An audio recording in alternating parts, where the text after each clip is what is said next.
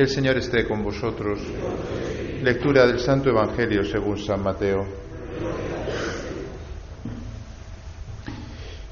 En aquel tiempo vino Jesús desde Galilea al Jordán y se presentó a Juan para que lo bautizara. Pero Juan intentaba disuadirlo diciéndole, ¿soy yo el que necesito que tú me bautices y tú acudes a mí? Jesús le contestó, déjalo ahora, conviene que así cumplamos toda justicia. Entonces Juan se lo permitió. Apenas se bautizó Jesús, salió del agua, se abrieron los cielos y vio que el Espíritu de Dios bajaba como una paloma y se posaba sobre él. Y vino una voz de los cielos que decía, Este es mi Hijo amado, en quien me complazco. Palabra del Señor.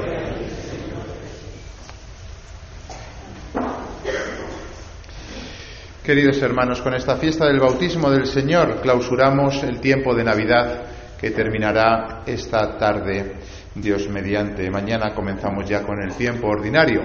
Da quizá un poco de pena terminar el tiempo de Navidad. El niño se nos ha hecho demasiado rápido grande y no lo hemos disfrutado lo suficiente. Está bien que terminemos siempre la Navidad con la sensación de que podíamos haber adorado más al niño Jesús Podríamos haberle dado más besos físicamente y espiritualmente.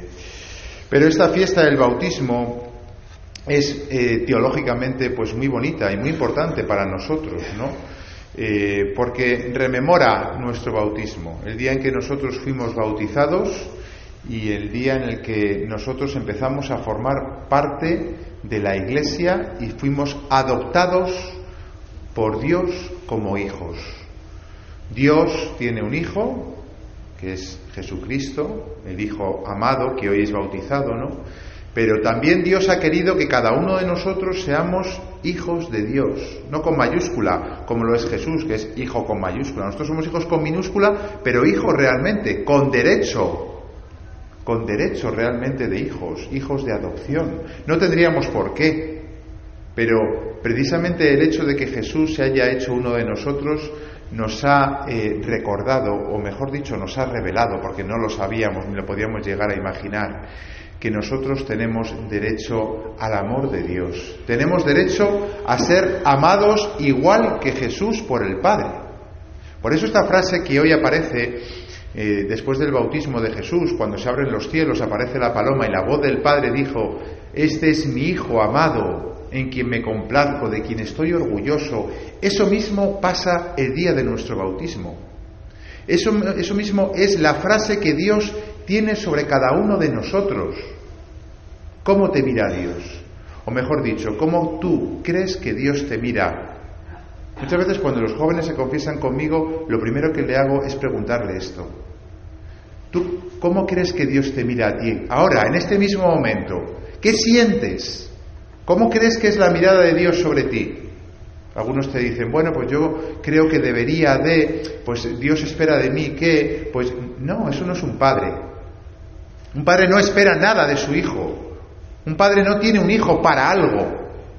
Un hijo es fruto del amor. Es gratis, es gratuito. Luego, la mirada de Dios sobre nosotros nunca tiene un pero, un sí o un condicional. Siempre es, tú eres mi hijo amado, hagas lo que hagas, seas lo que seas, estés como estés, me hagas lo que me hagas. Ustedes que son padres, la mayoría, pueden saberlo mejor que yo todavía, aunque yo soy padre espiritual y siento por mis, mis hijos espirituales ese cariño y ese amor, ciertamente, pero más todavía si además de ese amor espiritual está esa condición de hijo biológico. A un hijo se le perdona todo y, el que más lata te da es al final el que más quieres y por el que estás más preocupado. Dios es así con nosotros. Jamás permitamos creer que la mirada de Dios sobre nosotros es una mirada de ira, o una mirada de cólera, o una mirada de decepción. No podemos jamás decepcionar a Dios, porque somos hijos. Y un hijo, ante todo, es un fruto del amor gratuito. Por eso, de paso, vamos a hacer una breve catequesis moral de dos temas que a colación de esto creo que vienen bien, el tema del aborto y el tema de la fecundación in vitro. Hay que dar alguna clasecita de catequesis de vez en cuando, ¿vale? El tema del aborto. muchas veces cuando uno debate el tema del aborto, ¿no? La condición, o sea, la, la excusa que te ponen, ¿no? Más barata es, ¿y si es el fruto de una violación, ese chico, ese hijo, su vida no tiene, no tiene sentido, ¿no? O sea, ha sido fruto de, la violencia, ¿no? No tiene, no tiene razón de ser que un niño así viva. Primero, eso es falso. Y, se lo voy a decir de una manera muy clarita. Cojan las estadísticas del Instituto Nacional de Estadística, que publica todos los años el número de abortos y las razones por las cuales se solicita el aborto. Nunca aparece la violación como una de las razones por las cuales se pide la, interrupción del, embarazo, que es un eufemismo para decir aborto. Nunca. Aparece una columna al final que pone otras razones que es siempre o 0,00 o 0,01. Y dentro de ese 0,01 la violación habría que ver si está, que seguramente ni esté. Porque el cuerpo de la mujer está preparado de tal manera que cuando sufre una violación, el mismo moco uterino impide normalmente la progresión de los espermatozoides. Pero cuando se habla del aborto, esa es la razón que se da, ¿no? El tema de la violación.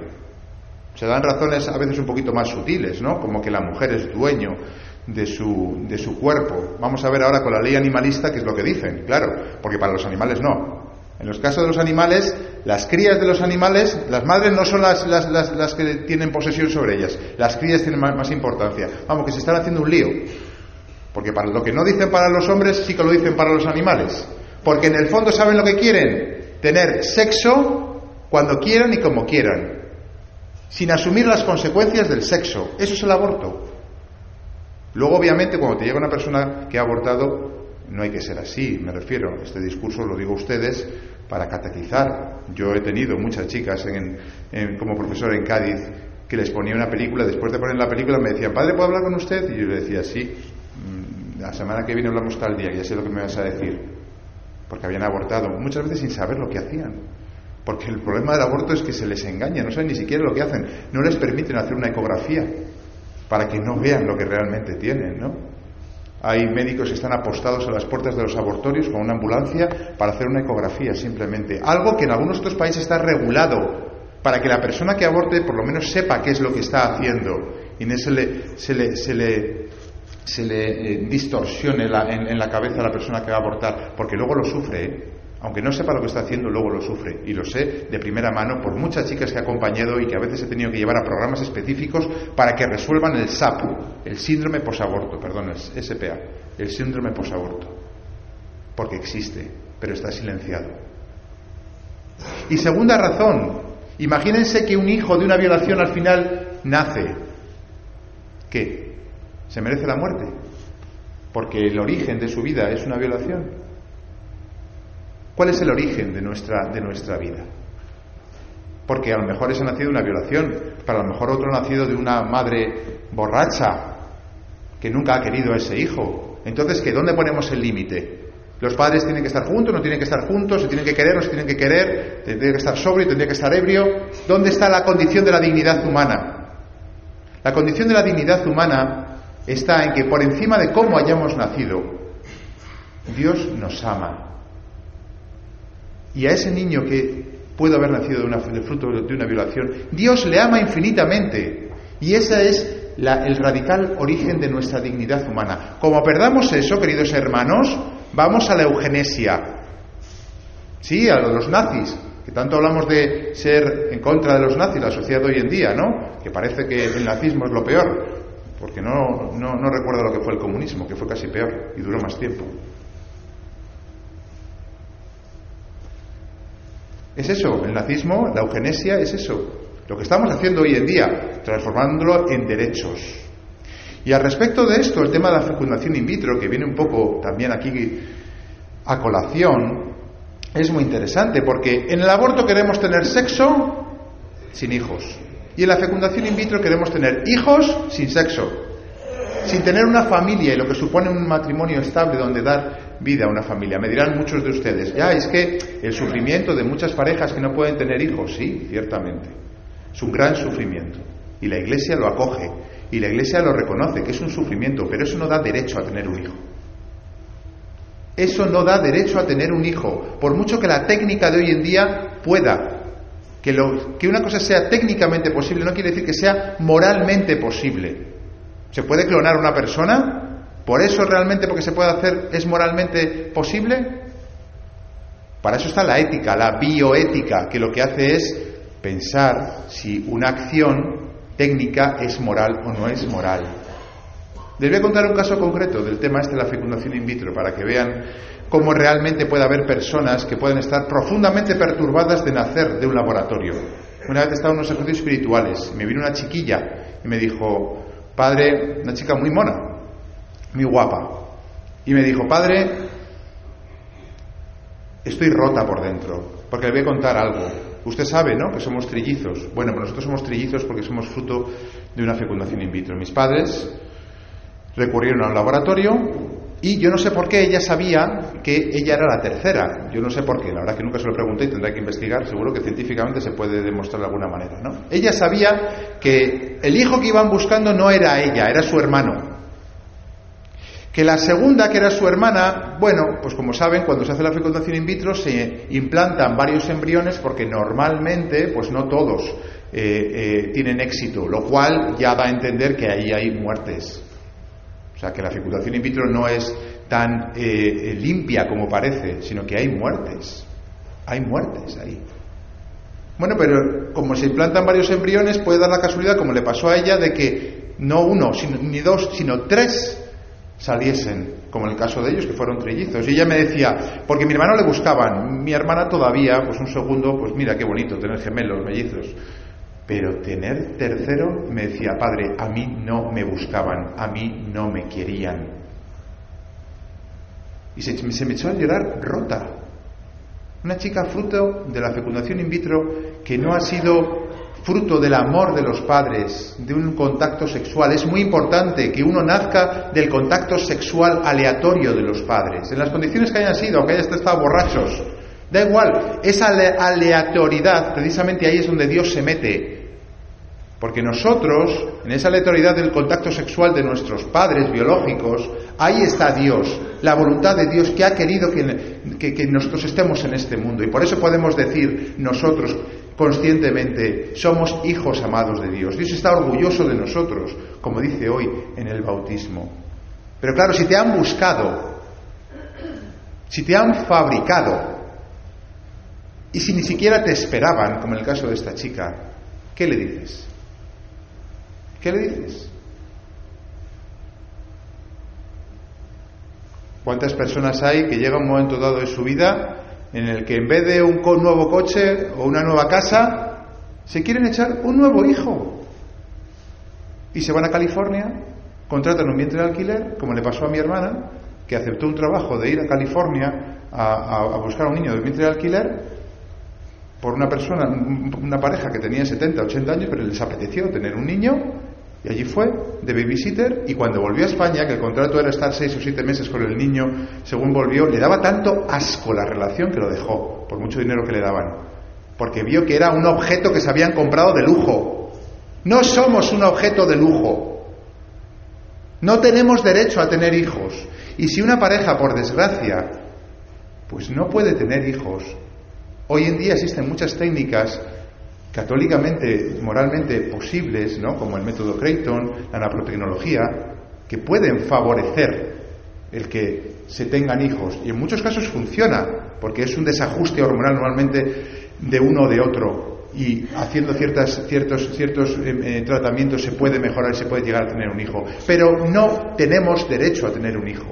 Y hay ejemplos remarcables, como los reyes de Bélgica, Balduino y Fabiola, que no pudieron tener hijos y dedicaron toda su vida a ayudar a los demás, siendo reyes como eran, que pudieran haberse permitido cualquier otra cosa.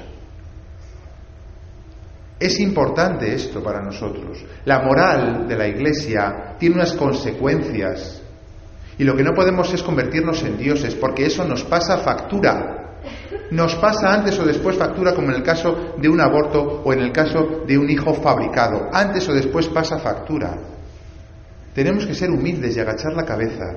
Eso no quiere decir que no nos movamos. Pues qué bonito los católicos que están metidos, por ejemplo, en todo este tema de la nanotecnología y están eh, llevando por, por, toda España y por todo el mundo este método Creighton que ayuda a muchas mujeres y, parejas que no pueden tener hijos a que los tengan. qué, qué, hermoso que haya personas que hayan abortado y dediquen ahora todo su, toda su vida a evitar ese trauma, informando a las jóvenes con mucha dificultad, ¿no? De, de dónde se están metiendo cuando hacen un aborto. Claro, hay que moverse, ciertamente, pero hay que ser humildes. Y Dios se ha puesto unas normas, esas normas están para que las cumplamos sanamente y agachemos la cabeza, que es lo que Jesús hace en este día. Jesús no tenía por qué bautizarse, nosotros sí, porque tenemos pecado original, pero Jesús no tenía pecado original, no necesitaba bautizarse. Por eso cuando va a Juan Bautista, Juan le dice, no es necesario, ¿quién soy yo para que vengas a mí? Y Jesús le dice, déjalo, es bueno que se cumpla toda justicia. Jesús en este día realiza un acto profundo de humildad, poniéndose en la fila de los pecadores, enseñándonos a nosotros a bajar la cabeza y a aceptar las normas de la vida, que pueden ser muy dolorosas, ciertamente, y hay que acompañar. Pues sí, una chica que con 16 o 15 años se queda embarazada, pues puede complicarle la vida, aparentemente, ¿eh? Aparentemente. Que yo tuve alumnas que subían TikToks en el que decía, con 15 años me quedé embarazada y me dijeron que toda mi vida iba a ser un problema. Y dice después, aquí tenéis el problema. Y aparece su hija bailando con ella. ¿Es que acaso un hijo es un problema? Ciertamente puede ser un gran sufrimiento que una pareja no pueda tener hijos, lo es, un gran sufrimiento. ¿Pero acaso en la providencia de Dios y yo conozco matrimonios que lo hacen, no puede servir de eso para tener una generosidad con todas las personas de alrededor, sobrinos, vecinos, compañeros de trabajo, y derrochar el bien a tu tiplén. Qué diferente es cuando una persona agacha la cabeza, se mete por las normas de Dios, que sí, que el yugo de Dios es, es, pesa, pero es llevadero, es llevadero, mientras que el yugo del mundo parece muy placentero, pero al final nos pasa factura. Y el yugo del mundo al final sí que es terrible. Y si no les basta los ejemplos que le, he dado, les puedo contar muchos más de personas que al final de su vida se arrepienten. Y si no se arrepienten es por el orgullo de no querer reconocer que no han seguido las leyes de Dios, que no han agachado la cabeza y que por eso no han podido vivir esto de hoy, Tú eres mi Hijo amado, en quien me complazco, de quien estoy orgulloso. Esta es la verdad de nuestra vida. Este es el origen de nuestra existencia. Por eso, hayamos nacido como hayamos nacido. Imagínense que, que el caso de esta chica, que por cierto no les terminé de contar el caso de esta chica. ¿Saben qué pasó? Para que vean cómo eh, unos padres así, en el fondo, aunque quieran tener hijos con buena intención, ciertamente, no voy a condenarles, en el fondo entienden un hijo como algo suyo, pues esta chica tuvo vocación de monja. Y resulta que le dijo a sus padres, papá, mamá, que quiero ser monja. ¿Y qué le dijo su padre? Como seas monja, te planto la maleta en la calle y te echo de casa. Y dijo la chica, pues vale. Y cogió y se fue. Y cuando se fue, los padres entraron en crisis. Ay, no, no, no, no, no, no. Ven, entra en casa. ven a vernos de vez en cuando. En vez de pensar en ella, en lo que ella es, en lo que ella quiere, piensan en ella solamente para ellos, como un objeto que se han echado, con perdón. Por eso la mentalidad de la Iglesia es completamente diferente de la mentalidad del mundo. Y es muy diferente unos padres que viven, por ejemplo, la humana evite, en la que regula las relaciones sexuales, ¿no? a una mentalidad anticonceptiva en la cual un hijo normalmente es buscado, programado, deseado y a veces incluso poseído. Mientras que cuando los hijos vienen con una paternidad responsable, lógicamente, ¿no? Pero según también la apertura a la vida y la apertura a la voluntad de Dios, esos padres tratan a los hijos no como objetos ni como posesión suya, sino como hijos de Dios. Y les puede costar que un hijo o una hija se consagre y no la vuelvan a ver, ciertamente, pero entienden que ese hijo antes que suyo es de Dios. Y así somos nosotros, somos de Dios. Y a veces hemos podido tener infancias o nacimientos o, situaciones en las cuales pues nuestra dignidad se haya visto, se haya visto muy pisoteada. Y ciertamente que hay muchas personas que hoy en día, porque se meten en todo este tipo de cosas, ¿no? Estas modernidades que parece que van a resolver el mundo y en el fondo lo que hacen es crear traumas, que lo único que hacen es crear más suicidios, como estamos hoy en día, donde el suicidio juvenil es la mayor causa de, de mortalidad ya hoy en día. Pues la moral de la Iglesia es un bajar la cabeza delante de las normas de Dios, en la cual pues puede costarnos algunas cosas que nos dicen, pero luego decimos, qué bien, Señor, son tus caminos, qué, qué sabios son tus caminos. Jesús nos da ejemplo, se pone en la fila de los humildes para hacer toda justicia, para enseñarnos a nosotros que cuando hacemos eso reconocemos la verdadera dignidad de nuestra vida. No somos dioses, no somos amos, no somos la quinta esencia por tener más técnica ahora. Somos hijos amados de Dios. Dios está orgulloso de nosotros. Nos ama locamente, independientemente de los padres que hayamos tenido o de cómo haya sido nuestra infancia. Este es el origen, ¿no?, de nuestra vida. Y cuando tengamos crisis existenciales, volvamos aquí. Hayamos tenido las dificultades que hayamos tenido. Volvamos siempre aquí. Hayamos tenido, insisto, ¿eh? que conozco muchas personas. Por ejemplo, conozco una persona que intentó ser abortada. Y me decía, padre, yo en la vida, toda la vida, no he sabido por qué, tenía como una inseguridad muy grande, tenía que como que sujetarme porque cuando mi madre me, dijo que me intentó abortarme a mí, entonces entendí por qué yo durante toda mi vida había estado intentando como salvarme de algo. Porque un bebé en el vientre de su madre ya siente. Y esa mujer, solamente cuando entendió que Dios la amaba por encima de todo, fue capaz de vivir con seguridad sin tener que estar nervioso asegurándose a las paredes del vientre de su madre ni de nada, porque sabía y entendió que Dios era más grande todavía que su madre. Que estas verdades de fe nos ayuden para nuestro día a día y que este niño que se nos ha hecho grande de repente nos dé la sabiduría de la vida que vamos a ir empezando a recorrer durante todos los domingos del tiempo ordinario, si Dios quiere, a partir del próximo domingo, viendo cómo Jesús nos enseña a vivir.